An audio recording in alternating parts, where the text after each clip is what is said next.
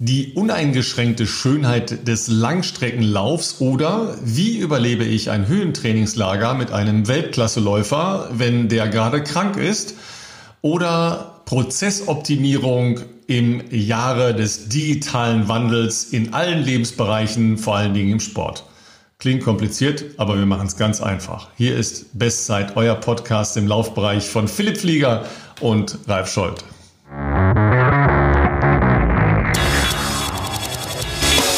Philipp, bei meiner Ankündigung hast du durchgängig gelacht. Warum eigentlich? Wie geht's dir? Ja, ich, ich habe deshalb äh, schmunzeln müssen, weil das tatsächlich den Tatsachen entspricht. Sondere hatte ja äh, durchaus in den letzten zwei, zweieinhalb Wochen einige Probleme leider. Der war bisschen angenockt oder fast ausgenockt, würde ich mal sagen, durch einen Infekt, der sich doch länger gezogen hat als erwartet. Äh, am Anfang Fieber und das hat einfach gedauert, bis das irgendwie durch war. Das ist halt, ja, das ist halt Höhe, ne? Alle, alle Regenerationsprozesse laufen hier nun mal anders. Ich glaube aber tatsächlich, dass es für mich, um hier reinzukommen, A mal wieder in richtig hohe Umfangswochen und B dann in diesem äh, Geläuf und auch natürlich in auf 2000 Meter Höhe, vielleicht gar nicht so schlecht war, mal eineinhalb Wochen zu haben, um sich mal ein bisschen reinzukämpfen, denn die letzten anderthalb Wochen mit ihm, die waren äh, wie zu erwarten und du hast es ja zu Recht gesagt, den kann man ähm, auf jeden Fall als Weltklasseläufer bezeichnen. Sehr intensiv, vor allem die Workout-Tage, da sieht man halt einfach wirklich äh, noch einen sehr deutlichen Unterschied, was ja nachvollziehbar ist, äh, zu dem, was er einfach die letzten vier Jahre an ich sag mal, an Training, an Workload, vor allem in Programmen gewohnt ist. Ähm, das ist halt einfach beeindruckend. Das kommt natürlich auch nicht über Nacht, das ist auch ganz klar. Ich sag mal, bei den normalen Dauerläufen, da ist jetzt der Unterschied nicht sehr groß, im Gegenteil. Also da nehmen wir uns nicht viel. Aber wenn es halt dann dran geht, irgendwie 20 Kilometer Tempoläufe zu machen, wir hatten so eine Einheit letzte Woche, die haben wir zwar beide nicht zu 100 Prozent umsetzen können, aber ich sage zumindest mal so viel, ganz so viel hat zu den 20 Kilometern nicht gefehlt. Dann muss man halt sagen, dass beim einen oder anderen, vor allem vielleicht längeren äh, Tempolauf-Intervall, mir doch, doch, äh, doch noch eine Runde weniger ganz gut tut. Ja, auf der anderen Seite ist es ja ähm, ein Anreiz, logischerweise, wenn man mit stärkeren Läufern läuft. Das kennt ja jeder, der schon mal in der Laufgruppe mitgelaufen ist oder aber auch äh, sich in einem Wettkampf dann halt orientiert und denkt, ah, vielleicht bleibe ich da doch irgendwie dran. Aber es ist ja immer dieses zweischneidige Schwert, ja. Die Versuchung, zu lange, zu hart dann mitzugehen und dann zu überziehen, das kannst du in einem Wettkampf ja vielleicht mal machen. Ähm, das bezahlst du wahrscheinlich dann auch irgendwo in der zweiten Streckenhälfte, wenn es denn länger geht. Aber im Training ist das natürlich so eine Sache, ja das ist ja dieser, dieser schwierige Balanceakt zwischen das nächste Level erreichen und sich zerstören. Ja, also da muss man ja sehr gut aufpassen, wenn man mit einem stärkeren Läufer oder permanent stärkeren Läufern zusammen trainiert. Das ist ja auch so der Übergang, ja, wenn man eine nächste Leistungsstufe erreicht oder eben wenn man in äh, eine andere Lauf-Community reinkommt, wo plötzlich alle schneller laufen. Ja, also ich könnte mir zum Beispiel äh, auch hin und wieder mal gut vorstellen, so äh, Cologne Running Squad oder so, aber der, die sind alle 20 Jahre jünger als ich und rennen wie die Bestusten. Und dann denke ich, ja, nee, es ist definitiv ein ähm, ja eine Gratwanderung, wo man natürlich schon vorsichtig sein muss. Aber ich glaube, das ist jetzt ja jetzt keine Raketenwissenschaft. Um besser zu werden, muss man natürlich irgendwo die eigene Komfortzone verlassen und im besten Falle auch Dinge tun, die man vielleicht vorher noch nicht gemacht hat. Und das ist natürlich jetzt hier bei mir ähm, in der Zusammenarbeit mit Renato in vielerlei Hinsicht der Fall. Jetzt gar nicht so, dass diese Zwischentage wahnsinnig aufregend sind. Ähm, da geht es oft wirklich einfach darum, sag ich mal, den Körper natürlich irgendwie zu bewegen, aber da geht's gar nicht so um die Intensitäten. Es geht eher darum, diese, diese Haupttrainingstage, das ist für mich einfach nochmal eine komplett neue Form äh, der Belastungszuweisung, wo ich ganz ehrlich auch echt jedes Mal kämpfen muss. Also das ist für mich jedes Mal eine Herausforderung, aber auch natürlich, das macht auch aktuell wirklich viel Reiz aus. Also es ist einfach spannend zu gucken, ähm, gerade mit, mit Zusammenstellungen von Einheiten, die du noch nie gemacht hast, wie weit kommst du da? Und das Gute ist ja, zumindest hier, wie gesagt, Renato wohnt nicht so weit weg von Sestriere, der ist an den Haupttagen, also wir machen in der Regel so haben wir es eigentlich die letzte, letzten Wochen hier mal praktiziert. Quasi jeden dritten Tag ist eine, eine intensive Einheit. Die kann von einem langen Tempo-Dauerlauf über Intervalle, über im Gelände irgendwas, kann eigentlich alles sein. Und er ist an den Tagen immer dabei und er greift natürlich dann auch ein, wenn er sieht, du bist jetzt dabei, da dich komplett irgendwie zu zerstören. Nicht zu früh, da musst du dann schon auf dem Zahnfleisch daherkommen, aber es ist jetzt nicht so, dass er sich da komplett ins, ins, ins Messer laufen lässt, sondern Ähm, er versucht da natürlich, glaube ich, so eine gewisse Harmonie zwischen uns herzustellen und das ist natürlich ganz klar, dass er zwischen unseren Leistungsprofilen äh, noch ein großer Unterschied da ist, dass wir, ähm, dass er dann schaut, okay, das Tempo ist jetzt grundsätzlich nicht so unterschiedlich. Also klar, sein Marathontempo ist natürlich schneller als meins, aber wenn wir jetzt mal so von 95 bis 105 Prozent Marathontempo sprechen, dann, dann überschneiden sich da, überlappen sich natürlich verschiedene Bereiche bei uns. Ähm, das, was bei mir dann vielleicht eher Halbmarathon-Tempo ist, ist bei ihm vielleicht ein bisschen schneller als ein Marathon-Tempo. Und da kann man schon auf jeden Fall viel zusammen machen. Ähm, und das hat jetzt die letzten Tage auch ganz gut funktioniert. Ich habe tatsächlich jetzt erst am lass mich kurz überlegen, wir hatten gestern eine sehr, sehr intensive lange Einheit. Mm, am Vortag, das heißt, es muss Dienstag gewesen sein, habe ich mir mal den ersten Nachmittag hier freigegeben. Seit ich äh, jetzt hier äh, im Trainingslager bin, das seit drei Wochen, ist mir aufgefallen, dass ich wirklich jeden Tag gedoppelt habe und im Mittel äh, eben diese 200 Kilometer im Schnitt gemacht habe. Und da war der erste Tag, wo ich das Gefühl hatte, gerade nach dieser sehr, sehr langen äh, Intervalleinheit am Sonntag, ähm, da haben wir von 3000ern runter dann bis 500er verschiedenste Sachen gemacht. Ähm, das war wirklich tough. Da habe ich auch, äh, bin ich auf jeden Fall all in gegangen. Und da habe ich gemerkt, dass an den zwei Zwischentagen, ich habe mich regeneriert, aber ich habe auch gemerkt, die Beine sind schwer. Da habe ich mich dann entschlossen, am Dienstag zu sagen, gut, die 10 Kilometer am Nachmittag, ich glaube, die machen mich jetzt nicht so besser, aber vielleicht ist mein freier Nachmittag nicht so verkehrt in Anbetracht der Tatsache, was mich am nächsten Tag erwartet. Denn da sind wir das erste Mal jetzt hier aus der Höhe runtergefahren und ähm, in die Nähe von Renatos Wohnort praktisch, damit wir eine Einheit auf, äh, ja, nicht ganz Meereshöhe, aber ungefähr, ich glaube, 500 Meter Höhe, also normal eben ähm, absolvieren konnten. Und das waren 30 Kilometer Tempo Dauerlauf, der ähm, relativ nah am Marathon-Tempo sein sollte. Ich sage mal noch nicht so viel dazu, weil wir hatten die letzten Tage ja auch äh, jemanden dabei, der uns äh, foto- und filmerisch begleitet hat für die Trainingsplattform Sweat Elite. Und ich denke, dass da die nächsten Tage und Wochen da bestimmt noch mehr äh, Content dazu veröffentlicht wird. Der 30er war auf jeden Fall intensiv und ähm, sag mal so, es war jetzt nicht die schlechteste Entscheidung am Dienstag zu sagen vorher, ja, vielleicht ist es ganz gut, den Zehner mal wegzulassen. Erster Kilometer nach dem Warm-up ist direkt mal mit drei Minuten losgegangen. Das war zwar nicht so, wie es Renato gesagt hat, aber so ist es halt, wenn du mit Sondere trainierst. Ich dachte mir so, äh, Moment, also ich dachte, wir sollten langsamer anfangen, aber ja, dann ist halt einfach friss oder stirb. Ja, vor allen Dingen, wenn man ja in äh, deinen Fotos auch äh, den Renato Canova, so heißt er ja, komplett äh, sieht, macht schon ja einen leicht kauzigen Eindruck, wenn er mit seiner sehr tief runtergezogenen Kappe da steht, die, äh, die Uhren in der Hand.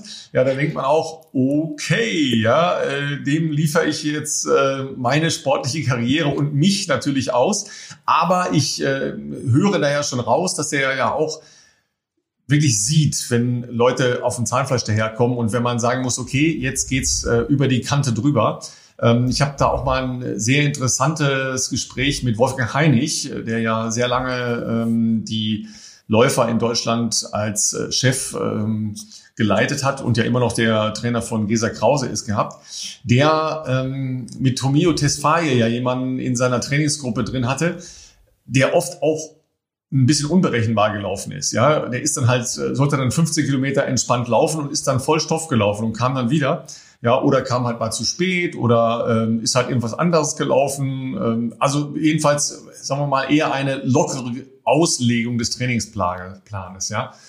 Aber der hat halt auch gesagt, ja, vielleicht fehlt uns Deutschen manchmal, ähm, er hat das so gesagt, so eine afrikanische Lässigkeit. Ja, also, dass man äh, eben nicht preußisch seinen Trainingsplan abarbeitet, sondern dass man eben auch wenn es hart ist, dann ist es auch mal hart, ja, aber dass man auch selber erkennt, nee, das ist jetzt zu viel. Ja, und dass man dann irgendwie mal eine, eine Einheit weglässt oder einfach mal langsamer läuft oder in der Einheit auch sagt, okay, äh, da stehen halt 10 mal 1000 drauf. Ja, und ich kann die jetzt halt nicht in dieser äh, vorgegebenen Geschichte laufen, dann laufe ich halt äh, vielleicht 6 mal 1000 und ähm, 4 mal 500.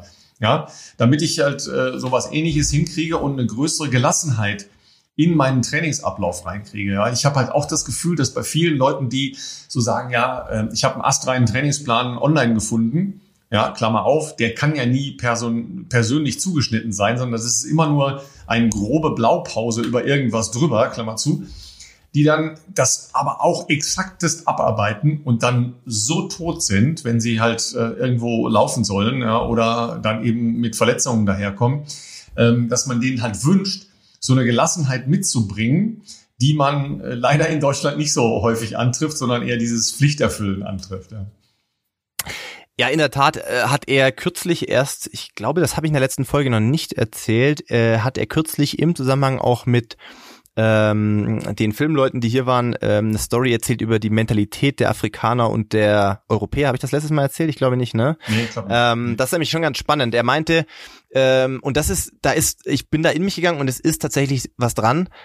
Also er sagt, wenn er jetzt einen Europäer hat, den er trainiert und einen Kenianer, und er gibt ihnen jetzt zur Aufgabe zu sagen, ähm, lauf 20 Kilometer in einem Dreierschnitt, also 20 Kilometer in einer Stunde. Und er weiß, dass beide es nicht schaffen können. Ist die Herangehensweise trotzdem eine komplett andere. Der Afrikaner läuft in drei Minuten Tempo los und denkt sich, okay, alles klar, ich guck mal, wie weit ich komme. Der Europäer denkt, er muss die 20 Kilometer schaffen und läuft im Zweifelsfall im Vorfeld dann schon von vornherein langsamer los, weil er denkt, ah nee, das kann ich nicht schaffen. Und das ist der Hauptunterschied, wo er gesagt hat, warum natürlich auch vielleicht viele Afrikaner eher mal bereit sind, in neue Leistungsbereiche vorzustoßen, weil man halt ganz bewusst von Anfang an diesen Grenzen nicht am Kopf hat, sondern weil man einfach sagt, okay, der Coach sagt hier drei Minuten Tempo, ich lauf los. Natürlich schafft er vielleicht nur 15 Kilometer beim ersten Mal, aber vielleicht schafft er beim zweiten Mal 16 und beim dritten Mal 17 und irgendwann schafft er die 20. Aber wenn du natürlich von vornherein immer nur bei 3,10 anfängst, wird es natürlich schwer, sich aus diesem Bereich grundsätzlich mal rauszubewegen.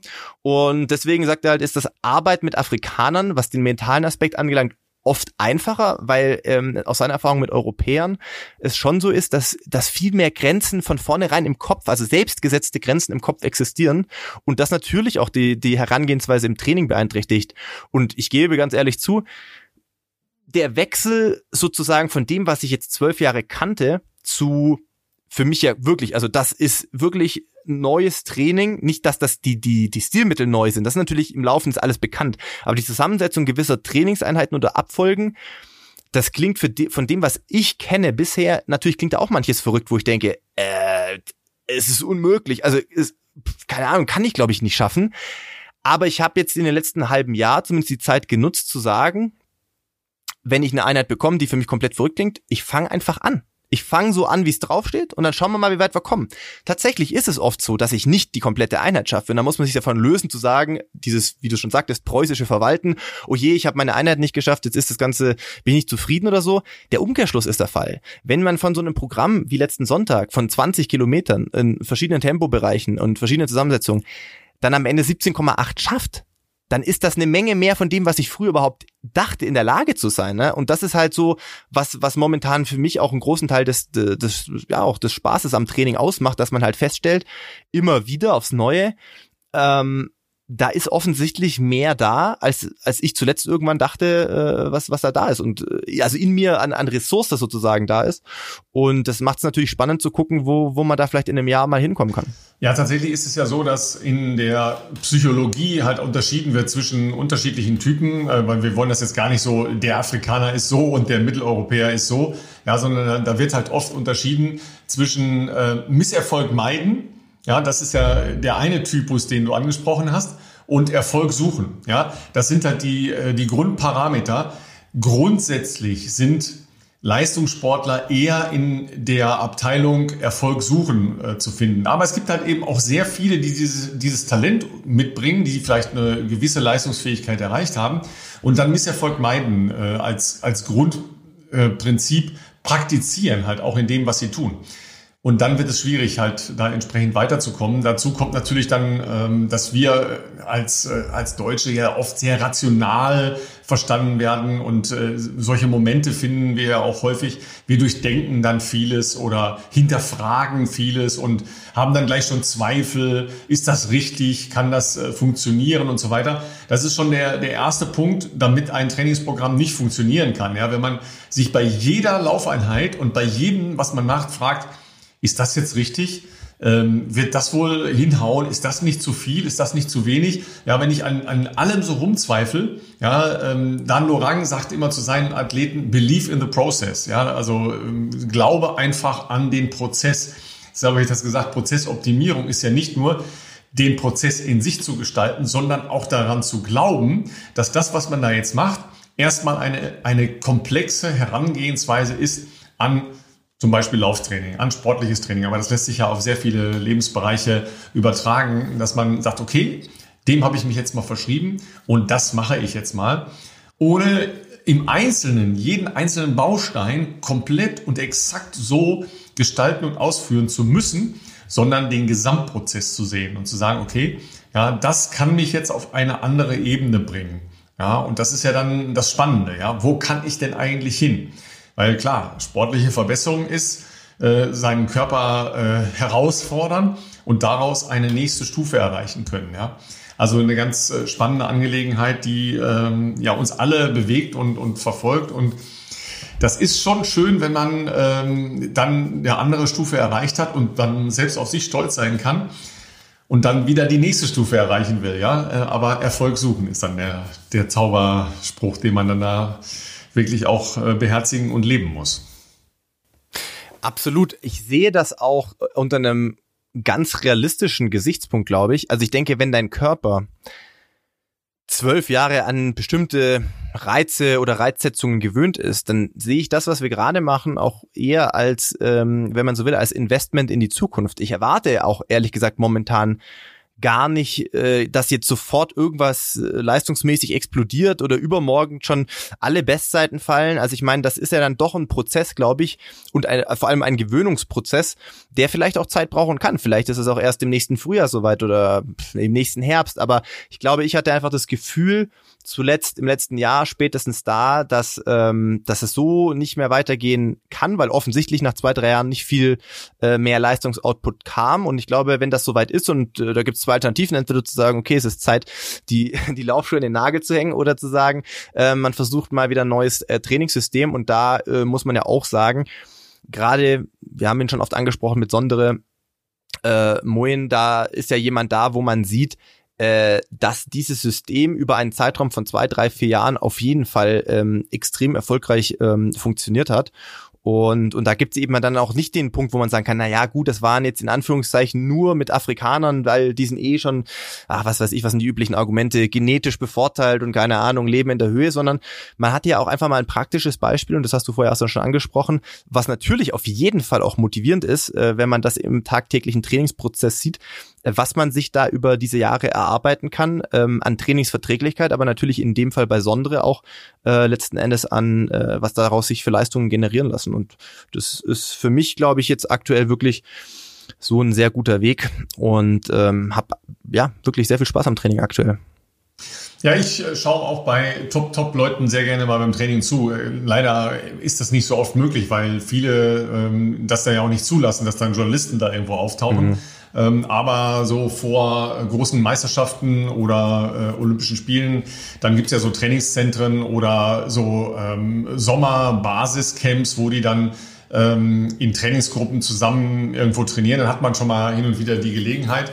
Und ich habe vor etlichen Jahren dann mal so Abschlusstraining von äh, Said Awita mit seiner Trainingsgruppe äh, verfolgen dürfen die sind halt auch sehr interessante Sachen gelaufen oder der ist sehr interessante Sachen gelaufen. Das ging halt so ähnlich wie bei Elliot Kipchoge bei seinem Laborversuch äh, unter zwei Stunden zu laufen in Monza. Ja, da konnte immer einer aus der Trainingsgruppe eine Runde mitlaufen und dann durfte der nächste ran. Ja, und der ist halt 400 mit Trabpause gelaufen.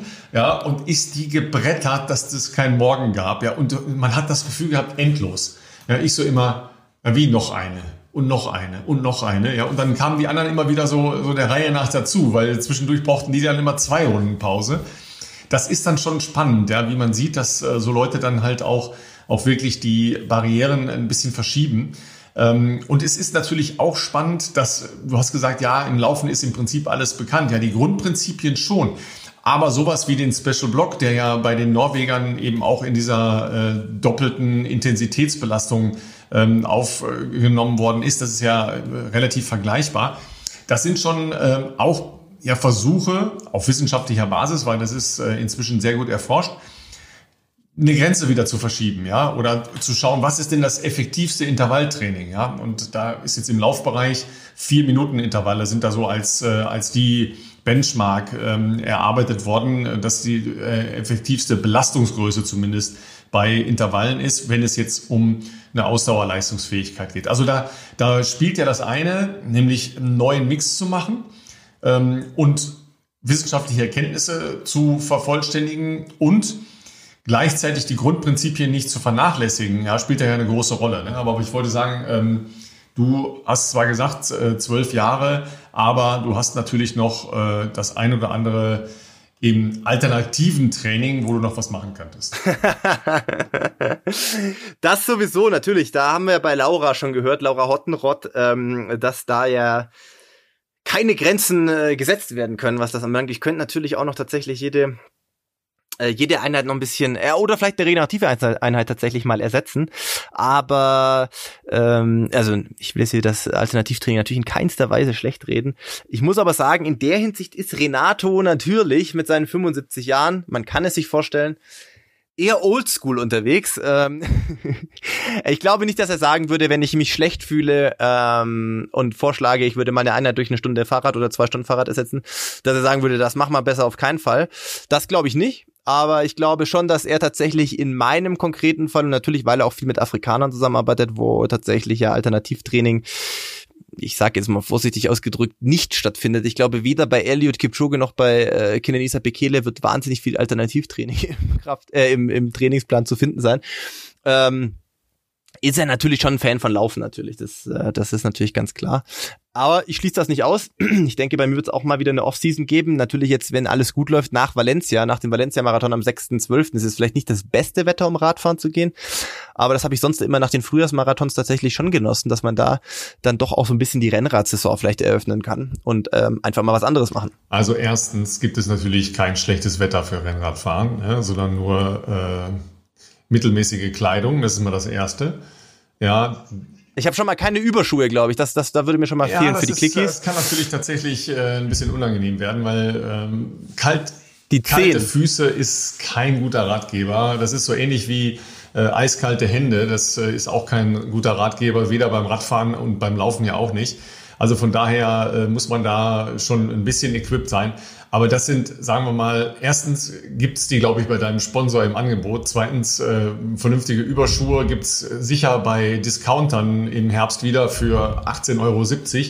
Das könnte noch ganz knapp in deinem Etat für dieses Jahr drin sein, aber ganz knapp nur.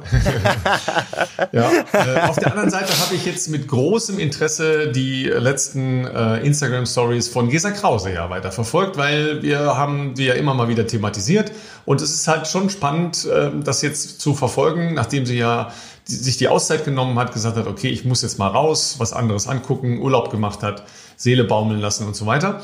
Jetzt hat sie ja wieder äh, angefangen mit Training und das ist schon spannend, weil ein Großteil findet tatsächlich auf dem Rad statt, respektive auf dem ähm, Home Trainer und ähm, sehr viel Stabi- und Athletiktraining, äh, also sicher Hälfte, Hälfte zum Laufen im Moment noch. Das ist schon ein spannender Ansatz, dass sie doch jetzt wieder wirklich von ganz unten äh, das aufbaut über äh, Allgemeintraining über dann eben äh, sich auf dem Fahrrad dann ja auch gar nicht so lange, aber ähm, okay belasten und ein, ein bisschen, aber wirklich noch äh, im sehr sparsamen Bereich laufen. Also eine spannende Herangehensweise, um wieder reinzukommen nach einer ähm, Saisonpause. Das ist ja sowieso jetzt für, für alle, die laufen äh, und die Wettkämpfe bestreiten, die Frage, wann mache ich jetzt eigentlich eine Pause? Wann mache ich jetzt eigentlich mal eine Saisonpause? Weil viele haben den Sommer ja schon irgendwie so als, ich weiß gar nicht so genau, oder als so halbe Saisonpause verstanden und äh, überlegen jetzt, ob sie überhaupt noch eine, eine Herbstpause machen, was ja so klassisch ist eigentlich, äh, nach den ähm, Marathons eine Pause zu machen und dann zu sagen, okay, äh, jetzt mache ich mal äh, drei oder vier Wochen im Oktober oder November nichts. Da ist es ja auch im Zweifel bei uns nicht ganz so schön draußen. Äh, oder zu sagen, ja, ich gehe jetzt halt noch ein bisschen weiter. Du hast ja jetzt logischerweise dann im Dezember noch dein Ziel. Und dann würde ja passen, dass du äh, zum Weihnachts- und Neujahrswechsel dann eine entsprechende Pause machst. Aber das ist sicher für viele nicht einfach, die vielleicht weniger gemacht haben in der äh, Hardcore-Corona-Zeit, jetzt zu sagen, ja, jetzt, jetzt mache ich schon wieder nichts. Äh, das kann ja auch nicht sein. Das ist nicht einfach.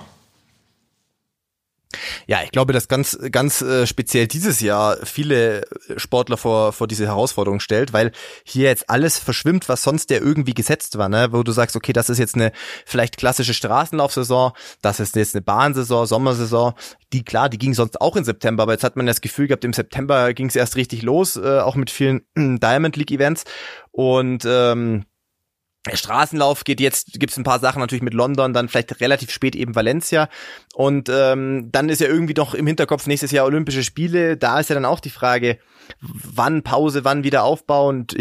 Auf, bezogen auf Gesa, glaube ich, ist sie natürlich ähm, jetzt, also ich glaube, dass es eine gute Entscheidung war, wirklich sich diese Auszeit zu nehmen. Ich glaube, dass es jetzt auch äh, eine gute Entscheidung ist, jetzt im, im Wiedereinstieg nichts zu überstürzen und das natürlich ähm, da eben mit, mit alternativen Trainingseinheiten zu, zu mischen einfach, weil man hat jetzt ja keinen Stress erstmal aus, aus ihrer Sicht, sage ich jetzt mal, deren Fokus sicherlich die Bahnsaison im nächsten Jahr sein wird, da irgendwie schnell wieder in irgendeine Form zu kommen.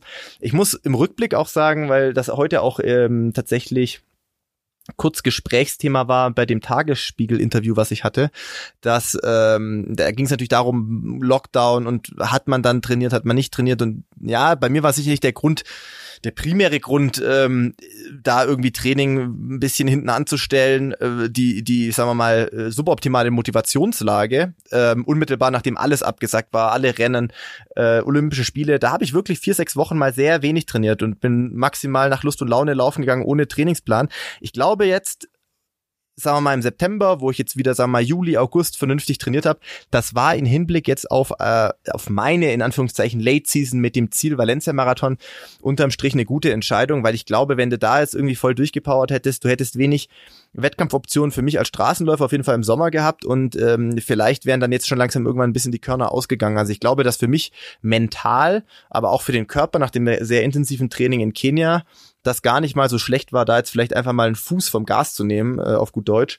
Und ähm, umso motivierter und, und vor allem aktuell ja auch zum Glück gesund, ähm, da sich jetzt voll ins Training stürzen zu können. Und ähm, ja, natürlich wird bei mir, wenn hoffentlich Valencia dann auch äh, einigermaßen gut laufen wird, dann äh, die nächsten drei Wochen so bis zum Jahreswechsel äh, logischerweise auch erstmal Regeneration im Vordergrund stehen. Und dann muss man schauen, auch ausgehend vom Ergebnis, wie es dann weitergeht. Muss man noch mal einen Marathon angehen im Frühjahr oder nicht? Oder sagt man, das Ergebnis war so gut, dass man vielleicht eher darauf setzt, einen äh, Fokus auf äh, Unterdistanzen zu setzen, in dem Fall bei mir Halbmarathons. Das bleibt dann erstmal abzuwarten, aber ich glaube, dass dann auf jeden Fall auch mal drei Wochen nötig sein werden, um die Akkus aufzuladen. Ja, wir wollen ja später noch einen kurzen Blick auf ähm, Steuerung über den äh, Puls werfen. Das war ja eine Anregung, die wir aus einer äh, Hörermail noch bekommen haben. Aber ähm, wir wollten noch einen Blick auf ein paar aktuelle äh, Lauf-leichtathletische Ereignisse werfen. Ich äh, durfte ja am Wochenende in Berlin beim Istaf sein ist übrigens gar nicht mal so schlecht, wenn ein paar Zuschauer in so einem Stadion drin sind, ja, im Vergleich zu den deutschen, das kann ich mir gut vorstellen. Zu den deutschen Meisterschaften. Das ist doch einfach eine etwas andere Atmosphäre. Da waren ja nicht so viele, 6.500 ja. waren zugelassen, aber das, äh, das hat halt so eine, so eine Geräuschgrundbasis, ja, und natürlich auch eine Reaktion, wenn irgendwas äh, Außergewöhnliches passiert. Also das hat schon wieder richtig Spaß gemacht, das muss man schon sagen. Ist äh, wirklich jammerschade, dass die Europameisterschaften abgesagt worden sind, weil die Probleme mit äh, Olympischen Spielen, die haben wir ja schon äh, auch hier ein paar Mal beleuchtet, äh, wobei ja im Moment äh, die Durchhalteparolen aus Japan und vom IOC so krass sind, dass sie sagen, wir wollen es unbedingt stattfinden lassen im nächsten Jahr. Also ich habe das Gefühl, dass sie da an sehr verwegenen Plänen im Hintergrund arbeiten äh, und sowohl was die Teilnehmerzahl, aber auch was die Zuschauerzugänge äh, wirklich ganz abenteuerliche Wege nehmen könnten. Ja, bin mal gespannt, was da tatsächlich am Ende bei rauskommt. Ist natürlich auch eine immense äh, ökonomische und finanzielle Geschichte, die da im Hintergrund steht. Naja, und dann war ja am Wochenende, logischerweise, habe ich das mit so einem halben Auge verfolgt, weil am Sonntagmorgen ja in Frankfurt dann äh, das Who is Who der deutschen Laufszene minus Philipp Flieger in Frankfurt äh, den Halbmarathon bestritten hat, der ja plötzlich dann zum Qualifikationslauf für die Halbmarathon-WM in Gdynia in Polen äh, postuliert wurde, war ja uns allen irgendwie neu und überraschend, dass dieser Lauf jetzt plötzlich der Qualifikationslauf sein sollte, weil eigentlich sollte das ja an dem äh, gedachten Berlin-Marathon-Wochenende der 10.000 Meter Lauf sein. Aber so, äh, Philipp, kommt man immer wieder zu neuen äh, Höhepunkten, was äh, die Qualifikationskriterien und den Deutschen Leichtathletikverband angeht. Und das ist ja dein Lieblingsthema oder eines deiner Lieblingsthemen. Also der DLV ist immer mein absolutes, absolutes Lieblingsthema. Da gehen ganz liebe Grüße raus nach Darmstadt natürlich. Ähm, es ist also ich, ich höre ganz leicht Ironie, aber ganz leicht nur. ja, wer, wer mich schon länger kennt von unseren Zuhörern oder wer vielleicht auch mein Buch gelesen hat, weiß, dass wir da schon eine gewisse Vorgeschichte haben, was natürlich nicht heißt, dass ich immer nur daran interessiert bin, Gräben weiter aufzureißen. Ich werde ja auch langsam älter und weise und versuche dann natürlich auch gerne mal wieder den Kommunikationsfaden hier und da aufzunehmen. Insofern war ich schon ein bisschen überrascht, nachdem ich doch äh, sehr, sehr frühzeitig ähm, in, mein Interesse bekundet habe an diesem neuen Termin. Also die Halbmarathon-Weltmeisterschaften hätten ja eigentlich auch im März stattfinden sollen. Ähm, das war ja dann aufgrund von Corona nicht möglich, deswegen wurden sie auf den 17.10. geschoben. Und ähm, da ja äh, das wiederum die Wettkampfauswahl generell jetzt aktuell nicht so hoch ist, aber natürlich auch, äh, dass es auf jeden Fall ein attraktiver Wettkampf ist, äh, habe ich daraufhin mein Interesse daran wieder bekundet. Im Frühjahr hätte es tatsächlich in meine Vorbereitung auf den Hamburg-Marathon nicht gepasst, weil es äh, es waren nur drei Wochen vorher und da war Renato nicht so happy, weil er da andere Trainingsblöcke äh, vorgesehen hatte. Insofern habe ich meinen Startplatz aus dem Frühjahr abgegeben, wie so viele andere auch. Äh, es wurden damals nur äh, Simon Stützel und Tobias Blum nominiert, ähm, bei den Männern, bei den Frauen waren es vier Athletinnen. Und ähm, ja, dann habe ich das eben mal äh, direkt äh, bei den entsprechenden Stellen beim DLV platziert, aber auch natürlich über meinen Athletenmanager das nochmal ähm, dort platzieren lassen, beziehungsweise auch angefragt, was sie denn von mir gerne hätten. Äh, also an Leistungsnachweis war mir schon klar, wird irgendwas sicherlich äh, nötig sein. Ich habe einen längeren Wettkampf schon absolviert, schon vor einigen Wochen. Das war ja die, der, der Stundenlauf in, ähm, in Christiansand in Norwegen. Das ist natürlich jetzt kein Halbmarathon, aber ich sag mal ein Halbmarathon adäquater Wettkampf, äh, wenn man da dann 19.908 Meter rennt. Und äh, ja, mein Stand der Dinge war bis vor kurzem, weil ich ja auch dieses Trainingslager planen musste, dass es dieses, diesen Wettkampf in Frankfurt geben wird und äh, das ist ja auch eine grundsätzlich eine gute Sache, möchte ich ja auch nochmal Props an Herrn äh, an Jo Schindler geben äh, von von äh, von den Frankfurtern, sowas überhaupt zu machen, daran haben die sicherlich nichts verdient. Das ist ja erstmal eine sehr coole Option für uns Profis gewesen, da wieder einen Wettkampf zu laufen. Aber nachdem mir kommuniziert wurde, der 10 Kilometer Lauf am 26.09. in Berlin, das wird so das äh, Rennen sein, äh, wo, wo nochmal die Fitness überprüft wird und danach wird nominiert äh, habe ich gesagt, okay, gut, dann muss ich aber hier diese vier Wochen äh, irgendwo ja einplanen und dann bin ich pünktlich da für wieder in Berlin zurück und habe dann dank dir eigentlich muss man ja sagen, ich bin nicht so aktiv auf der leichtathletik.de Seite und das war ja da auch ein bisschen in den Flash News versteckt. Äh, erst sehr kurz vorher erfahren, als ich schon hier war, dass äh, dieser Wettkampf nun plötzlich äh, Nominierungsvoraussetzung sein würde. Und ich glaube, das war neun oder zehn Tage vor dem Wettkampf, also richtig professionell im Vorfeld kommuniziert, muss man sagen, an die entsprechenden Athletenkreise. Das war wieder mal ganz groß. Ähm, Ironie, äh, Klammer auf und Klammer zu. Ähm, und dann habe ich mir auch überlegt, mache ich das jetzt? Also breche ich jetzt hier das Trainingslager ab oder fliege zwischendurch von Turin dahin und dann wieder zurück? Aber dann wären hier auch einige wichtige Einheiten äh, tatsächlich äh, zu kurz gekommen. Und selbst dann habe ich noch über äh, meinen Athletenmanager äh, nochmal Kontakt aufnehmen lassen. Und selbst dann hieß es noch, nee, nee, nominiert wird erst nach dem Zehner. Deswegen kann man sich vielleicht schon vorstellen, dass ich einigermaßen überrascht war, dass ich dann doch im Internet äh, gelesen habe, dass die Auswahl der Athletinnen und Athleten äh, nun feststeht. Direkt nach dem Rennen, wenige Stunden danach. Ähm, das ist jetzt vielleicht für den einen oder anderen Zuhörer und Zuhörerin vielleicht auch ein bisschen merkwürdig. Äh, habe ich nicht verstanden. Also muss ich sagen, habe ich, hab ich tatsächlich nicht ganz verstanden und damit möchte ich auch gleich noch nachschieben. Ich freue mich für die Jungs und Mädels, die nominiert wurden. Äh, das sind alles gute Leute und die werden sicherlich auch in Polen einen guten Job machen. Was ich hier ein bisschen bemängele, ist äh, wie so oft dieses intransparente Wischi-Waschi-Zeug, was also von professionellen äh, Gesichtspunkten im, im, wie soll ich sagen, äh, Leistungssportbetrieb, also das äh, ist da ganz, ganz weit weg. Und äh, hat einfach einen sehr komischen Beigeschmack, das muss man einfach mal sagen. Und ähm, was dann vielleicht dem Ganzen noch die Krone aufsetzt, das ist wirklich das, das offensichtlich im Nachgang zu diesem Rennen, äh, ich habe extra selber nochmal die Nominierungsrichtlinie des Deutschen Leichtathletikverbandes gecheckt auf der Internetseite und da stand äh, wohl seit Dezember 2019, dass es sechs Startplätze gibt äh, pro Team äh, und pro Geschlecht. Und äh, da wurden dann schon Athleten äh, nominiert, bei den Damen eben noch zwei weitere Athletinnen, dass es sechs wären, bis man dann ein paar Stunden später festgestellt hat, dass laut Weltverbandsreglement offensichtlich nur fünf Athleten und Athletinnen nominiert werden können und dann wurde wieder eine Athletin entnominiert. Also, das ist halt wirklich, äh, das ist so hanebüchen, dass sich selbst Journalisten, mit denen ich heute darüber gesprochen habe, wie auch andere, ähm, wie sage ich das jetzt, ähm, Sportler und Trainer anderer Nationen, mit denen ich hier zu tun habe, ähm, das schon ein bisschen, also erschrocken sind, wie scheinbar beim Deutschen Leichtathletikverband gearbeitet wird. Für mich war es jetzt nicht ganz so überraschend, weil ich habe da schon keinen hohen Standard einfach äh, mehr äh, gesetzt, aber äh, man lernt eben doch nie aus. Also ja, ich sag mal, der einzige Job von manchen Leuten ist ja offensichtlich, sich um diese sportlichen Belange da zu kümmern. Und wenn man das dann schon nicht hinbekommt, dann musste man da wahrscheinlich schon ein bisschen auch die Daseinsberechtigungsfrage dieser Positionen ähm, zumindest stellen. Weil in der freien Wirtschaft wären da vielleicht manche Leute schon ohne Job.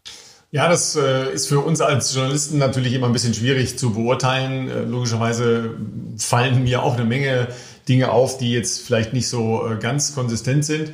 Ähm, auf der anderen Seite habe ich tatsächlich noch keine offizielle Pressemitteilung über die Nominierung gesehen. Also deshalb bin ich nicht ganz sicher, ob das, was wie einen, eine Ankündigung der Nominierung rüberkam, nicht ein redaktioneller Beitrag auf ähm, leichtathletik.de war und vielleicht noch gar nicht die offizielle Nominierung, die tatsächlich nach dem 10.000 Meter Lauf erfolgen soll. Wenn ich das nämlich richtig verstanden habe, müssen auch die zuvor Nominierten noch einen Leistungsnachweis bringen, weil nicht alle jetzt in den letzten Wochen einen längeren Wettkampf gemacht haben, ähm, was ja auch nachvollziehbar ist. Aber aufgrund der besonderen Situation sind ja die Läufe teilweise seit äh, Februar ähm, als äh, die relevanten Zeiten da in den Listen drin und da weiß man natürlich dann nicht, was ist jetzt hier eigentlich Tango gewesen, auf welchem Leistungsniveau befinden sich da die ähm, Ladies and Gentlemen und dann muss man vielleicht nochmal einen Blick werfen, ob nicht nach dem Zehntausender nochmal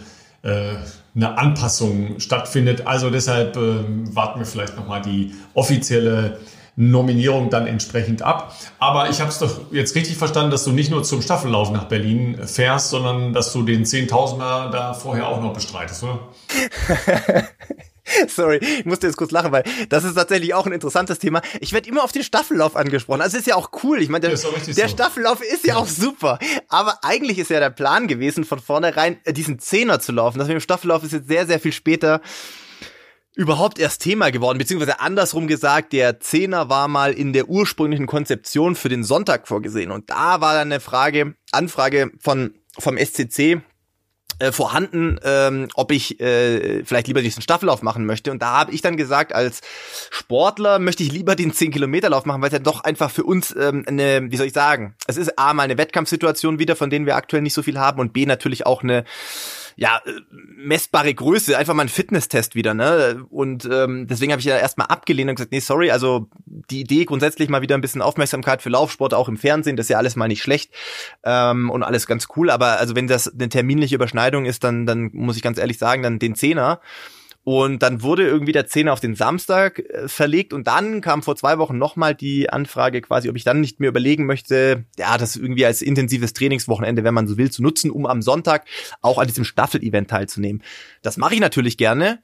Ähm, aber der Fokus liegt definitiv aus sportlichen Gesichtspunkten für mich zunächst mal auf dem Samstag. Und dann bin ich gespannt, wie ich mich am Sonntag da äh, noch fühlen werde, mit dem Zehner in den Beinen ähm, sozusagen noch äh, die ein oder andere Runde dann um die Siegessäule drehen zu dürfen, äh, im Verbund mit drei weiteren Athleten, die jetzt äh, feststehen. Nämlich, äh, glaube haben wir letzte Woche schon gesagt, mit äh, Richard Ringer, Florian Ort und Johannes Motschmann auch wenn ich da zum Modus des äh, Events immer noch nicht so viel mehr weiß. Also wir werden uns natürlich irgendwie abwechseln, aber ich weiß jetzt nicht genau, äh, wer wie lange da immer laufen wird. Und ähm, ich sehe das ganz ehrlich eher, also ich sehe das eher als Werbung für Laufsport, was ja dankenswerterweise auch im Fernsehen übertragen wird, so dass Leute dann vielleicht da äh, ja auch mal wieder ein paar Laufbilder, Fernsehbilder bekommen. Äh, gleichzeitig findet ja auch diese diese 20139 Challenge statt, an der jeder per App teilnehmen kann, wo er selber mal gucken kann, wie weit komme ich denn in dieser Zeit äh, in der Elliot Kipchoge eben den Weltrekord gelaufen ist. Aber es ist sehr witzig und deswegen musste ich am Anfang kurz schmunzeln. Es ist immer die Frage, die Frage ist immer, ja, zum Staffelwochenende in Berlin, aber eigentlich war ja der Grund der Zehner, weswegen ich da wusste, dass ich auf jeden Fall in Berlin sein werde. Ähm, so oder so ähm, ja, bin ich gespannt. Weißt du denn inzwischen, ob du dort in Berlin sein wirst, Ralf? Also ich meine, ist ja jetzt nicht so unüblich, dass du in Berlin schon häufiger mal Laufsportveranstaltungen übertragen hast. Also ich weiß, es wird dem RBB übertragen. Äh, was ich nicht weiß, ist, wer wird das denn machen? Nee, ich weiß es äh, tatsächlich auch selber noch nicht. Ähm, bis jetzt gab es noch keine Anfrage. Ich habe aber auch noch nicht gehört, in welcher Form das übertragen wird. Also ob das jetzt wirklich eine ähm, Hardcore in Anführungen und Abführungen Wettkampfberichterstattung wird oder ob das eher ähm, als eine Eventgeschichte dann vom RBB regional besetzt wird ähm, und eben auch in Verbindung mit äh, entsprechenden Apps schalten oder Selbstversuchen oder solchen Geschichten habe ich jetzt äh, noch nicht gehört. Aber äh, das kann ja durchaus noch kommen. Ich habe aber, glaube ich, schon auch eine Verabredung mit äh, einem Fußballspiel, wenn ich das äh, richtig weiß, aber am Samstag. Also das heißt, ich könnte den Zehntausender nicht sehen, den ich natürlich auch ganz gerne sehen würde, ist ja klar. Ja, ähm, wo wir schon bei äh, Start- und Laufgelegenheiten sind, also das äh, kristallisiert sich ja doch hin und wieder mal raus, dass es dann äh, gemachte Rennen für eine kleine Schar von Profis, so wie am vergangenen Wochenende in Frankfurt, ähm, geben wird und kann. Aber es gibt auch wieder den ein oder anderen, na sagen wir mal, ähm, allgemeinen Lauf, der tatsächlich jetzt wieder stattfinden kann. Ja, am vergangenen Wochenende hat nämlich ähm, die Hauptveranstaltung des Lauftreffs SV Weitersburg, das ist äh, so grob in der Nähe von Koblenz, stattgefunden. Ähm, und da hat ähm, ein äh, Athlet, den äh, ich in den letzten Wochen trainingsmäßig ein bisschen betreut habe, auch übrigens aufgrund einer Zuschrift hier in unserem Podcast äh, als Reaktion auf unsere kleine Veranstaltung, hat da teilgenommen und ist der Halbmarathon gelaufen. Äh, das heißt ja dann immer so schön, äh, Panoramastrecke. Ja, das heißt, äh, man weiß, es sind eine Menge Höhenmeter dabei. Davon kann, ja. davon kann man direkt ausgehen, wenn man das liest. ja, so war es dann auch. So war es dann auch. Also über, deutlich über 500 Höhenmeter. Boah. Ja, und der ist der Vierter geworden, äh, war gar nicht so zufrieden mit sich, aber ich würde sagen, äh, hast du gut gemacht, Thomas. Absolut. Auch wenn die zweite Hälfte deutlich langsamer war, ähm, als er sich das vorgenommen hatte und er deshalb vielleicht das äh, Podium verpasst hat. Aber man muss ja auch nach so einer langen Zeit ohne Wettkampf erstmal wieder reinkommen. Hat er jedenfalls geschafft. Aber äh, auch danke und äh, herzlichen Glückwunsch an den Laufveranstalter, weil so einfach ist es ja auch nicht. Ähm, entsprechende Konzepte. Wir haben über die großen Marathonläufe äh, und die Versuche und die dann folgenden Absagen gesprochen. Aber es äh, finden ja jetzt doch wieder ein paar Sachen statt, auch in Hamburg, äh, Philipp, oder?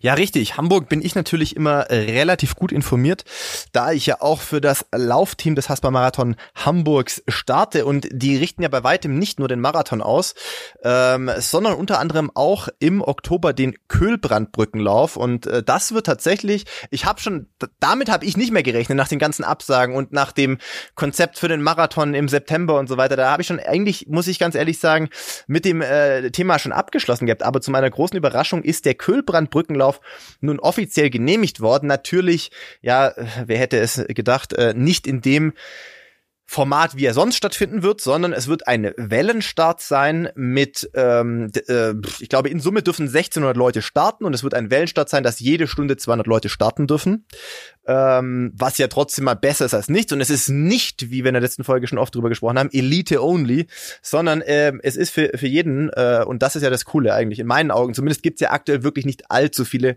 große Veranstaltungen, wo jeder teilnehmen darf. Es gibt allerdings ein Manko. Und zwar war die Veranstaltung schon vor äh, Monaten ausgebucht und der Veranstalter hat jetzt das äh, Problem, also er darf natürlich durchführen, was natürlich alle Beteiligten sehr, sehr freut, aber das Problem äh, dass leider natürlich das Teilnehmerfeld reduziert werden muss. Das heißt, sie sind ja, glaube ich, gerade am Abfragen, wer vielleicht seinen Startplatz auf nächstes Jahr schieben möchte, wer sich aufgrund der Situation vielleicht einfach nicht so wohl fühlt oder schon andere Pläne hatte, weil er selber nicht mehr damit gerechnet hat.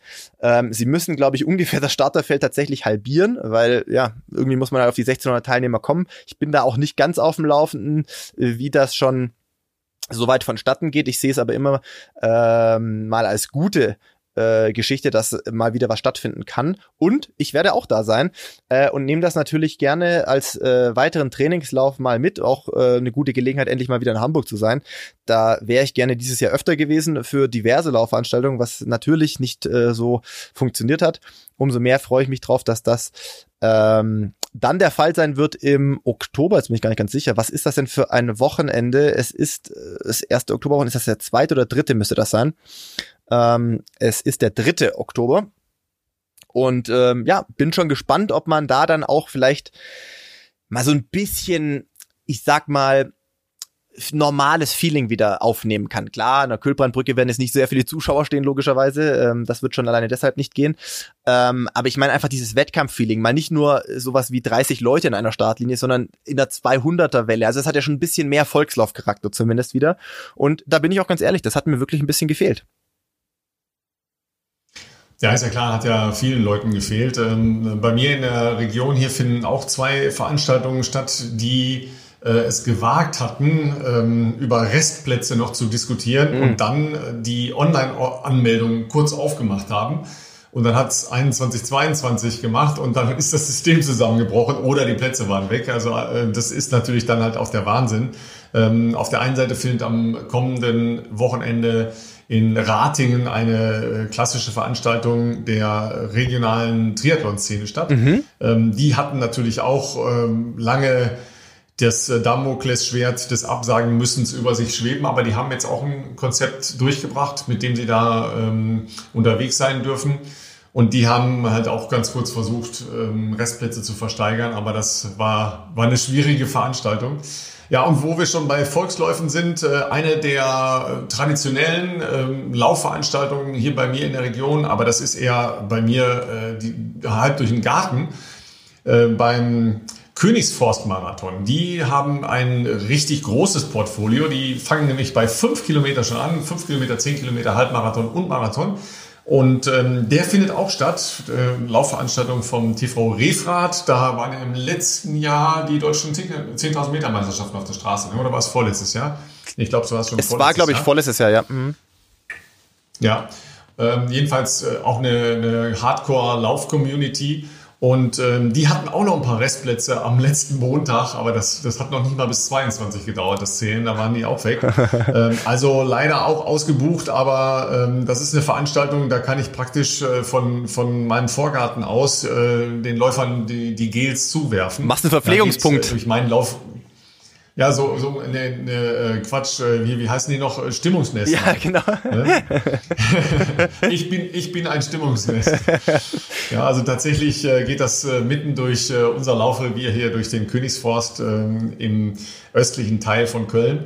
Ja, eine ganz schöne Veranstaltung, äh, gut organisiert. Fast alles auf äh, Waldwegen, aber gute äh, Schotterwaldwege. Also jetzt nichts, um eine Bestzeit zu laufen, dann geht auch da ein bisschen hoch und runter. Aber es ist sehr schön da im Wald, da kann man äh, toll laufen. Ähm, ich würde es jetzt, äh, sagen wir mal, als Waldmarathon kennzeichnen, noch nicht als Panoramamarathon. So viel Höhenmeter sind da nicht unterwegs. Aber das ist schon äh, ganz cool, wenn so die ein oder andere Veranstaltung wieder stattfindet. Ja, äh, ich hatte übrigens am letzten Wochenende in Berlin, das, das ist wahrscheinlich dieses besondere Berlin- und Laufen-Feeling, ja. Ich hatte mal wieder einen richtig schönen Lauf. Im ja. Tiergarten ja, habe ich gesehen, oder? Ein paar, ja, im Tiergarten. Ne? Ich bin jetzt eine Weile nicht gelaufen, weil ich ja ein bisschen die Probleme da mit der Achillessehne hatte. Habe das aber äh, ne, fein äh, therapiert. Gruß an meine Physiotherapeuten, die mich da toll äh, behandelt und be beraten haben. Und habe dann tatsächlich, ja, wie ich es ja angekündigt habe, dein Video nochmal angeschaut, von wegen äh, durchziehen, also durchdrücken, äh, ja, richtig äh, nach vorne und so weiter und bin dann so tatsächlich gelaufen. Man läuft da natürlich ein Stückchen schneller als normalerweise, weil wenn man nur so rumtrippelt, geht fast nicht anders, ne? Vernachlässigt man, ja, dann vernachlässigt man ja oft das, das Abdrücken nach vorne ein bisschen. Und ich bin dann tatsächlich in so einen, ja, so einen kleinen Flow reingekommen. Es waren zwar nur acht Kilometer, aber es spielt ja keine Rolle, wenn du lange nicht gelaufen bist und dann acht Kilometer so richtig mit, mit Lust bei einem ganz klaren, blauen Himmel, mm. so kurz vor dem Sonnenuntergang, mm. durch den Tiergarten. Dann bin ich halt tatsächlich äh, an der Siegessäule dann auch auf die Straße, also auf den Bürgersteig und auf den Radweg da gewechselt und bin da lang gelaufen, hatte so einen Hauch von, ach, morgen könnte ja eigentlich nicht Istaf, sondern könnte ja eigentlich Berlin-Marathon. Marathon ja, sein. das wäre cool. Ja, äh, also zumindest so von der Optik, aber auch vom, vom ähm, ja, wie soll man sagen, von der Vibration, mhm. ja, dass wieder irgendwie sowas stattfindet. Ähm, und da sind natürlich wie immer im Tiergarten natürlich auch eine Menge anderer Läufer gewesen. Äh, ich bin auch überholt worden, aber dann habe ich zum Glück festgestellt, dass der Intervalle gelaufen ist. Also der hat mich nicht, nicht einfach so, so schnell überholt. Also es war mal wieder so ein, so ein richtig geiles Lauferlebnis. Ne? Und ähm, da habe ich dann halt auch nachher dann geguckt, äh, ach, was hast du eigentlich für einen Puls gehabt? Ähm, und ich war relativ hoch im Puls und hatte das beim Laufen überhaupt nicht das Gefühl. Mhm. Ja, also da, da ist mir gar nicht aufgefallen, dass ich irgendwie einen hohen Puls hätte. Ja. Also sagen wir mal so, wenn ich auf dem, auf dem Rad bin, habe ich so einen, so einen Durchschnittspuls, wenn ich normal fahre, um die 120. Das ist jetzt nicht besonders viel. Ja. Ähm, aber das ist, ähm, das ist halt eben auch eine ganz andere Belastung, als wenn du läufst. Ja. Und beim Laufen habe ich in der Regel etwas so über 140. Das ist für mich schon relativ viel. Und ich hatte jetzt, glaube ich, einen Durchschnitt von 147. Das, da, da bin ich normalerweise schon echt im Eimer. Aber es ist mir total leicht gefallen. Hat wahnsinnig Spaß gemacht. Ne? Also von daher, das äh, wollten wir noch kurz ansprechen. Die Steuerung über Puls, äh, die, die täuscht dann einen halt äh, manchmal ganz äh, irre, weil da so viele Faktoren eine Rolle spielen können, die den Puls beeinflussen. Ja, auf jeden Fall. Also ich glaube, man hat halt heute natürlich in unserer wie soll ich sagen, äh, technologieaffinen Zeit natürlich diverse Möglichkeiten, verschiedenste Parameter zu tracken. Beim Radfahren natürlich äh, sowieso, logischerweise, Watt ist da ja schon lange ein Thema, kommt jetzt ja langsam immer mehr auch ins Laufen, gibt ja schon die ersten Uhren, bei mir zum Beispiel von Polar, die Vantage, die auch Watt messen kann. Es gibt auch noch externe so Fußpods, ich glaube von äh, wie heißt der US-Hersteller, ich glaube Stride, wo du dann quasi Stride, ja. genau mitmessen kannst, äh, belastest du deine Beine, also beide Beine gleichzeitig und wie viel Watt und wie verändert sich das. Und klar, klassischerweise gibt's natürlich auch die Pulsmessung, über die man natürlich das Training auch steuern kann. Ähm, zu der Frage, die uns da erreicht hat von einem unserer Zuhörer, ich bin tatsächlich keiner, der jetzt seine Trainingssteuerung nach Puls äh, ausrichtet, sage ich jetzt mal. Also ähm, in der Regel, wenn wir was getestet haben in der Vergangenheit, dann hat das immer als Leistungsdiagnostik stattgefunden, wo du halt irgendwie deine Atemgase misst, sprich äh, und, und Laktatmessungen machst bei verschiedenen Geschwindigkeitsbereichen und dann natürlich diese Ergebnisse sozusagen auf dein äh, auf dein Training anwendest, um dann halt gewisse Bereiche abzustecken. Was ist jetzt aerob, was ist vielleicht Schwellenbereich, was wird dann schon anaerob und ähm, und da orientieren wir uns dran. Natürlich, klar, muss man dann immer ein bisschen ähm, in Betracht ziehen, oder oh, läufst du jetzt hügelig, äh, dann ist das logischerweise natürlich anders. Ist das, wie sind die äußeren Wetterbedingungen? Ist es natürlich sehr heiß? Ist es natürlich äh, vielleicht sehr windig? Dann, äh, dann beeinflusst das natürlich logischerweise deine Laufgeschwindigkeit. Insofern könnte man sagen, Puls ist dann da vielleicht eher der Gradmesser, an dem man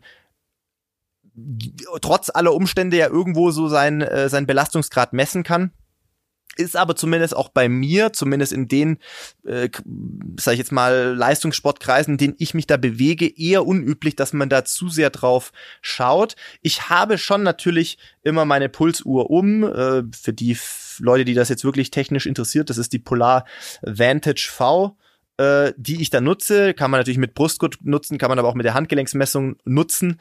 Ähm, ich messe das schon immer mit dem Training, aber eher, weil ich dann immer, hm, wie soll ich sagen, äh, wenn ich mein Training protokolliere äh, im Nachgang, dann gucke ich natürlich immer, okay, heute bist du so und so gelaufen, also auch bei den jetzt eher normalen Laufgeschichten und gucke Spaß ist halt natürlich schon immer drauf, was, äh, was da für Pulswerte so sind. Weil ich, ich sag mal so, wenn du das Gefühl hast, oder das ist so meine Erfahrung, du übertreibst es äh, und, und trainierst dich gerade im Keller, dann kann ich das schon an meinen Pulswerten peu à peu erkennen. Äh, genauso wie wenn zum Beispiel irgendein Infekt ankommt oder sowas, dann, wenn da irgendein komplett stranger Ausschlag ist, dann weißt du auch, irgendwas stimmt vielleicht nicht. Wo es für mich aber vor allem wertvoll ist, das ist genau für das, wo ich jetzt gerade bin. Ne? Also wenn ich in der Höhe trainiere, dann muss man natürlich sagen, hier oben laufen ist ja sehr, sehr anders als äh, bei mir zu Hause in Regensburg, ähm, weil A, weniger Sauerstoff in der Luft, B, sehr viel profilierter und dementsprechend sind natürlich die reinen Laufgeschwindigkeiten bei den Dauerläufen ähm, natürlich was komplett anderes, auch in einem ruhigen Bereich. Also ich meine, vier Minuten Schnitt hier oben ist eine komplett andere Baustelle als vier Minuten Schnitt bei mir irgendwie gechillt an der Donau. Und äh, da hilft es natürlich schon zu wissen, okay, normalerweise laufe ich jetzt zum Beispiel 3,30 in dieser Pulsregion, 3,40 in dieser Pulsregion oder sagen wir mal vier Minuten eher in dieser Pulsregion, ähm, um einfach für hier oben Vergleichswerte zu haben und sich daran orientieren zu können. Das gilt natürlich dann genauso für Kenia oder für andere äh, Orte, äh, wo man eben in äh, der Höhe und unter widrigen Bedingungen trainiert. Äh, und da ist es für mich auf jeden Fall hilfreich. Für die Leute, die das sonst interessiert und da irgendwie Insights wollen, wenn ich jetzt bei mir unten in Regensburg an der Donau laufe, gut trainiert bin äh, und in der Marathonvorbereitung bin, dann ist ein Viererschnitt bei mir normalerweise so um die plus minus 130 Durchschnittspuls. Ähm, und das ist natürlich hier oben schon deutlich anders. Das ist, das ist auf jeden Fall ganz klar. Ja, Training 130. So stelle ich mir auch dein Training vor, ne? dass du so ein bisschen so Trimtrap-mäßig mit 130er Puls durch die Gegend läufst. Immer, immer, immer ganz entspannt. I love it, ja. Ähm, was natürlich auch sehr spannend sein kann, äh, das hast du schon gesagt, ist, ähm, dass man merkt, okay, jetzt ist zu viel. Ja? Also wenn zum Beispiel Leute irgendwo in einem Laufcamp sind oder in einem Trainingslager oder äh, eben in der Höhe, wie du das hast, dann ist ja der Ruhepuls morgens äh, ein guter Indikator, um zu sehen, wo stehe ich denn eigentlich. Ja. Weil wenn der deutlich abgeht, also nach oben geht, dann weiß man, okay, das ist zu viel jetzt. Ja, da bewegt man sich dann auf Übertraining zu oder auf eine entsprechende Erkrankung oder einen Infekt. Da gibt's inzwischen ja auch sehr gute ähm, Ringe, die man permanent trägt, also wie ein Ring am Finger eben, die ähm, nicht nur den äh, Herzschlag messen, sondern eben auch die Körpertemperatur. Mhm. Und die sind relativ sensibel und zeigen sehr gut schon im Vorhinein, wenn sowas wie eine Überlastung oder ein Infekt im Anflug sind, aber eben auch ähm, ja, das wird dann so in Readiness bemessen. Das ist dann halt so ein, so ein Mittelwert, der daraus ähm, errechnet wird. Wie hart man sich halt äh, belastet hat und ob man schon wieder in einem ausgeruhten Zustand ist, Klammer auf, wo man dann vielleicht schon wieder eine intensive Einheit folgen lassen kann oder eben noch nicht in einem ausgeruhten Zustand ist, wo man dann im Zweifel nochmal eine relaxte Einheit reinlegen muss. Also das sind so ähm, Wege, die da gegangen werden, ja eben auch die Anwendung von Wattmessungen auf äh, den Laufbereich eben, die sicher exakter sind als eine Pulsmessung, weil Pulsmessung schon, wenn ich zwei Tage schlecht geschlafen habe, habe ich einen höheren äh, Grundpuls. Wenn ich äh, nicht mich gut hydriert habe, zu wenig getrunken habe oder nur Kaffee und Tee getrunken habe, habe ich einen höheren Grundpuls.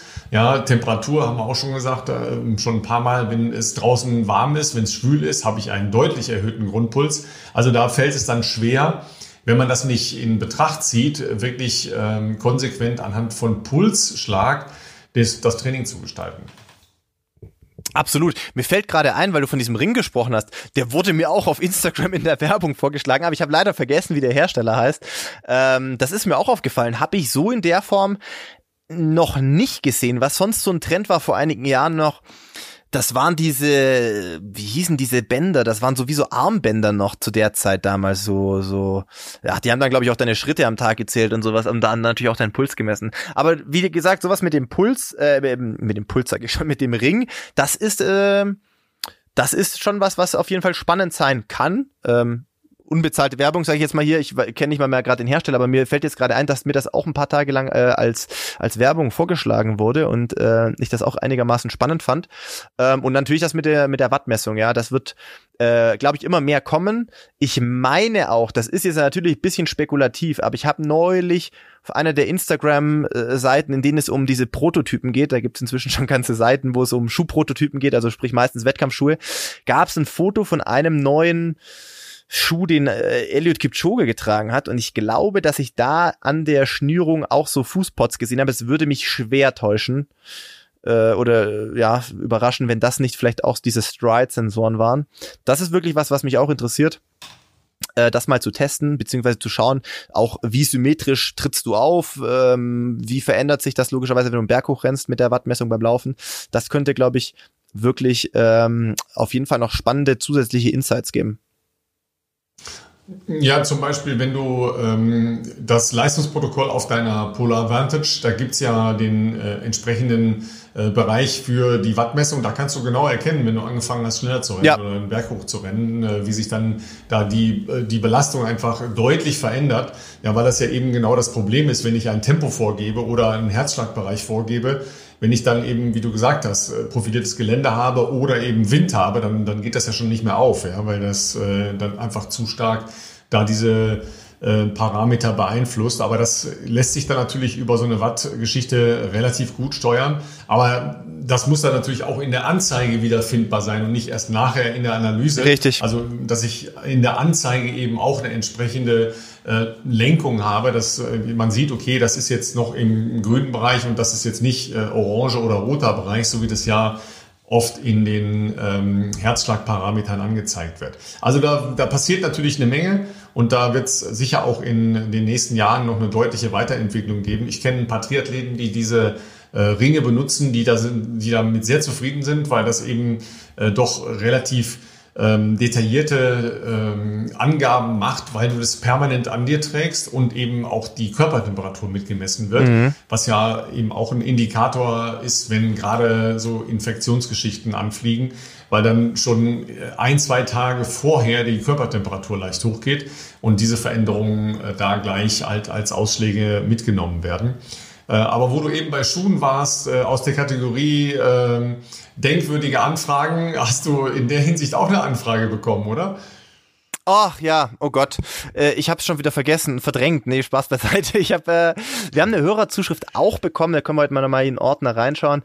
Ähm, die ist alles schon ein bisschen älter. Also nicht wundern, ihr dürft uns immer gerne weiter fragen und alles schreiben. Wir äh, merken uns das auch. Wir greifen die vielleicht jetzt nicht unbedingt in der nächsten Folge direkt auf, aber es gab mal tatsächlich noch eine Frage zum Thema Schuhpflege und zwar, äh, wie man diese möglichst lange erhalten kann. Ähm, denn äh, ja, äh, inwiefern es schädlich ist, einen gebundenen Schuh immer gebunden auszuziehen, also über die Ferse quasi einfach so abzustreifen, da bin ich, glaube ich, der falsche Ansprechpartner. Oder ich bin da einfach noch sehr oldschool unterwegs. Also ich ziehe meine Schuhe an, dann binde ich die und wenn ich fertig bin, mache ich die wieder auf und ziehe sie einfach aus. Also vielleicht bin ich da aber auch einfach, ich weiß nicht. Also deswegen halten die auch bei mir ganz normal. Also da wird jetzt an der Ferse auch nichts kaputt, aber ja, ich wie gesagt, ich äh, ah, bin da, glaube ich, ganz, ganz äh, normal unterwegs. Ja, also ich, ich weiß jetzt nicht, was normal ist. Ich ziehe die auch äh, geschnürt über die Hacke aus. Ey, ernsthaft, äh, Ralf, was ist los? Keine gut, das ist keine gute Idee, weil logischerweise die Fersenkappe dann irgendwann leidet. Das ist so.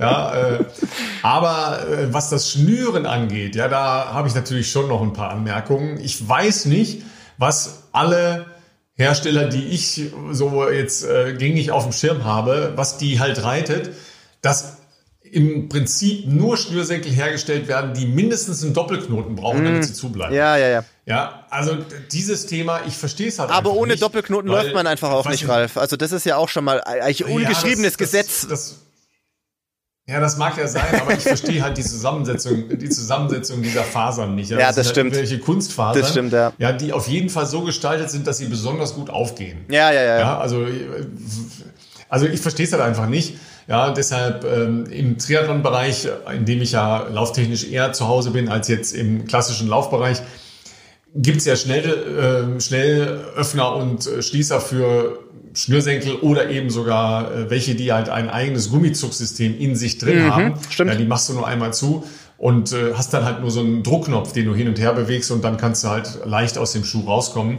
Ähm, das sind ja alles Systeme, die sehr gut funktionieren oder eben äh, auch so ein Spannsystem. Bei New Balance hatten wir dieses Spannsystem, das halt über einen Drehknopf, das stammt eigentlich von Radschuhen, ähm, stammt und die ähm, damit auch ganz gute Erfolge gemacht haben. Das ist halt dann als Gesamtsystem vielleicht ein bisschen schwerer, als wenn man jetzt irgendwelche andere Lösungen hätte. Aber ich glaube, dass da halt auch noch eine Menge Potenzial ist. Ja, auch äh, Klettverschlüsse kann man sicher nochmal drüber äh, diskutieren. Auch die sind ja, ähm, was jetzt ähm, ökonomische Verschlüsse bei Radschuhen angeht, sehr verbreitet. Das ist ja auch denkbar bei Laufschuhen. Aber es ist immer noch der klassische Schnürsenkel. Ja, äh, klar, doppelt verknotet hilft besser. Altes Sprichwort, logisch. Also von einem Marathon, halt von einem Marathon äh, ja. drei, vier Knoten Standard. Das Schlimmste, was einem passieren könnte, glaube ich, nachdem du da monatelang drauf trainiert hast, ist, dass dein verdammter Schuh aufgeht. Und wenn man mich von mir aus aus diesem Schuh rausschneiden muss, wenn ich die Ziellinie überquert habe, das wäre alles in Ordnung. Aber Chip verlieren wäre schon mal No-Go und Schuh muss natürlich logischerweise auch zubleiben. Ähm, beim Training ist natürlich anders bei mir. Also da reicht ein Doppelknoten, aber du hast schon recht, also es gibt natürlich da echt sehr unterschiedliche ähm, ja, Konsistenzen der Schnürsenkel und äh, es gibt auf jeden Fall auch manche, wo man sich so denkt, äh, ja, weiß nicht, vielleicht ist das für euch in der Produktion irgendwie billiger oder kunststoffiger, ich weiß es nicht, aber äh, ein Schuh, vor allem wenn es ein Wettkampfschuh ist, also das, der muss halt zu sein, er muss auch zu bleiben, ne? er sollte jetzt nicht da irgendwie nach drei Schritten schon merken, dass er da irgendwie sich die, die Schleife wieder löst. Ja, aber legendär natürlich für mich immer noch äh, Elliot Kipchoge, der dann Boah. die Innensohlen nach außen verloren hat. Oder er hat sie nicht ganz verloren. Nein. Ne? Das war ja ein Highlight. Also, also für, für, für uns als, äh, als Fernsehkommentatoren und Unfassbar. Regie ein absolutes Highlight, ja, dass diese Sohlen da an der Seite rausgekommen Nach sind und 800 dann Metern. geblieben sind. Ja, ja so und dann wahrscheinlich auch also irgendwann wird das ja vergessen haben, das Thema, aber irgendwie muss ja äh, zumindest kilometerlang die Idee gewesen sein, halte ich jetzt an und mach die dann neue rein. Mhm. Ja. Und dann äh, weißt du ja sofort, nee, machst du nicht, weil da verlierst du ja locker eine Minute, ja, bis du beide Dinger da äh, aufgemacht hast. Ich hätte beide rausgezogen, Knoten glaub ich. Drüber. Äh, gleich am Anfang. Ja, aber du weißt, du weißt, du weißt selber, dass das natürlich das Laufgefühl massiv verändert, wenn du die Dinger rausnimmst. Aber klar, ich meine, so halb drin hängend verändert das Laufgefühl Du hast, übrigens auch. stell dir, stell dir mal Also, vor, du hast da diese Kante in deinem Schuh. Weißt du, irgendwo hört er dann quasi diese, diese Einlegesohle auf. Das heißt, da hast du ja automatisch eine Druckstelle. Ich will gar nicht wissen, wie dem seine Füße am nächsten Tag ausgesehen haben, nachdem er dann 41,x Kilometer so gerannt ist. Also umso beeindruckender eigentlich die Leistung, die er da abgeliefert hat. Das war auch eine 203 noch was, weil äh, ich war mit ihm logischerweise danach dem Rennen äh, bei der Pressekonferenz und habe das ja auch aus erster Reihe sehr interessiert äh, verfolgt, wie er das erklärt hat. Also der Schuh war natürlich schon getragen, ist klar, der war zwar blütenweiß, aber den hat er natürlich auch im Training schon getragen und da gab es natürlich solche Probleme nicht. Ähm, Meine Theorie ist eher, dass es halt, wie es manchmal so üblich ist, irgendwie der Manager oder der Ausrüster am Tag vorher ankam und meinte, hey, wir haben hier noch mal einen neuen Colorway oder so, das wäre natürlich cool, wenn der im Fernsehen ist. Und das ist eigentlich ein No-Go, also zumindest nicht am Tag vorher irgendeinen Schuh dann, weil, äh, also er kann mir nicht erzählen, dass er diesen Schuh schon mal getragen hatte, sonst wäre das ja schon passiert, wenn es nach 800 Metern schon passiert, aber ähm, ja, das war abenteuerlich und umso, äh, eigentlich umso beeindruckender, dass man so auch eine 203 laufen kann. Ja, auf jeden Fall hat es äh, einen Kollegen von mir inspiriert bei dem dann folgenden äh, Karnevalsbeginn am 11.11. in der Verkleidung Elliot Kipchoge mit heraushängenden Innensohlen zu gehen. Das, war, das, das wird dann gleich im normalen Leben aufgenommen. Ne? Sensationell. Das habe ich auch noch nicht gehört, aber das ist natürlich auch äh, auf jeden Fall ein aus, eine ausgefallene Idee, die bestimmt so kein zweites Mal vorkam, schätze ich mal. Ja, also ich bin jetzt nicht ganz sicher, warum das nicht längst in der Rap-Szene aufgenommen worden ist oder als, äh, als stylisches äh, Schuhmodell, also äh, keine Ahnung, ja, Kipchoge Spezial oder so. Ich meine, da, da sind noch ein paar Optionen, ja. Marketingfirmen bitte anrufen, ja. Gegen eine entsprechende Gebühr kann ich das gerne noch ein bisschen ausfallen. Also für seinen Hersteller war es mit Sicherheit gut, weil so oft wird wahrscheinlich sonst selten auf die Füße nochmal drauf gefilmt, während so einer zwei Stunden Übertragung. Ähm, in so gesehen, ähm, auch schlechte Werbung ist äh, dann unterm Strich irgendwo Werbung. Ähm, und ähm, ich glaube, dass alle nachfolgenden Modelle äh, bestimmt äh, extra verleimt wurden, gehe ich mal fast davon aus.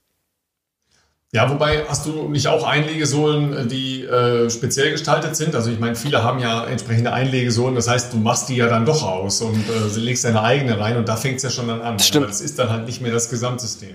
Ich tatsächlich nicht. Ähm, also habe ich früher gehabt, das, das stimmt schon. Also ist auch nicht ungewöhnlich. Ich glaube, ganz viele ähm, äh, Kollegen oder auch generell allgemeine Läuferinnen und Läufer haben natürlich auch ähm, speziell angefertigte orthopädische Einlagen. Und das hatte ich früher auch, weil ich da echt ein paar Probleme mal eine Zeit lang hatte.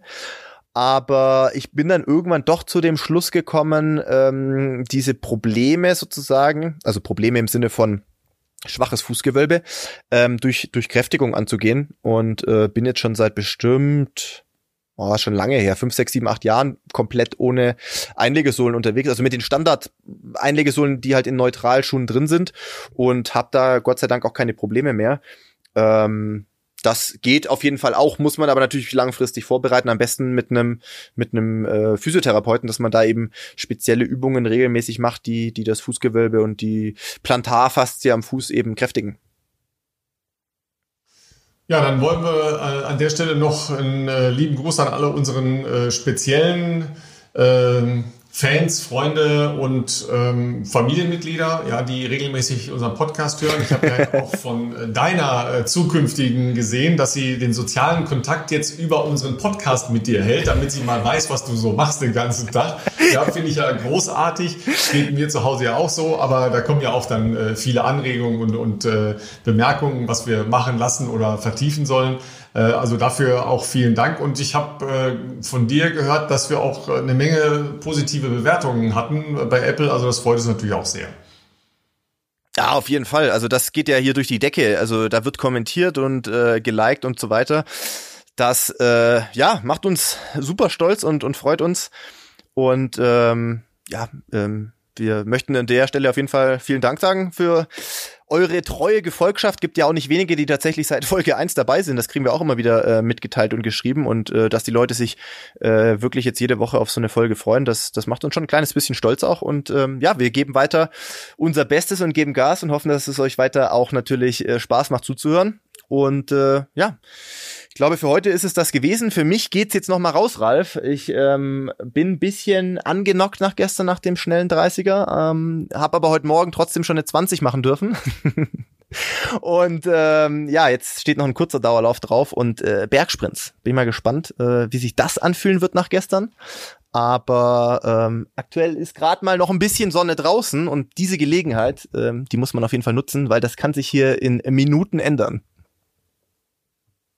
Ja, apropos Berg, ich äh, muss natürlich auch für mein äh, zweites äh, Podcast-Projekt, äh, den Teufelslappen, die Tour de France noch äh, weiter verfolgen. Die sind heute in den Bergen und äh, strampeln da im Hochgebirge rum. Da werde ich mir jetzt noch ein bisschen reinziehen. und ansonsten, ich überlege noch, ob ich laufen gehe. Heute ist nämlich zwar immer noch wunderbares Wetter, aber nicht mehr so heiß wie in den letzten Tagen. Mhm. mhm. Das heißt, ähm, ich könnte noch mal nach diesem Laufgefühl von Berlin suchen gehen. Das wäre eigentlich ganz cool. Ja, aber da sucht man ja oft dann vergeblich nach, wenn man es einmal hatte. Das muss ich wünsche euch auf jeden Fall an diesem Wochenende ein fantastisches Laufgefühl. Ja, nochmal. Ja, ich wollte nur sagen, also äh, das, wie du schon sagtest, das kann man nicht erzwingen. Ne? Das passiert einfach mit dem Flow. Das, äh, das lässt sich nicht äh, vorprogrammieren sozusagen. Wie Berlin, da hast du wahrscheinlich auch nicht gedacht, dass das jetzt so wird und dann einfach raus, das Setting stimmt, das Körpergefühl stimmt und dann passiert's einfach. Aber laufen gehen ist ja nie verkehrt. Insofern, ich bin natürlich voll auf deiner Seite. Ähm, heute nochmal rausgehen und wer weiß, wie es sich draußen anfühlen wird. Die Suche geht weiter. Viel Spaß. Macht's gut. Ciao, ciao.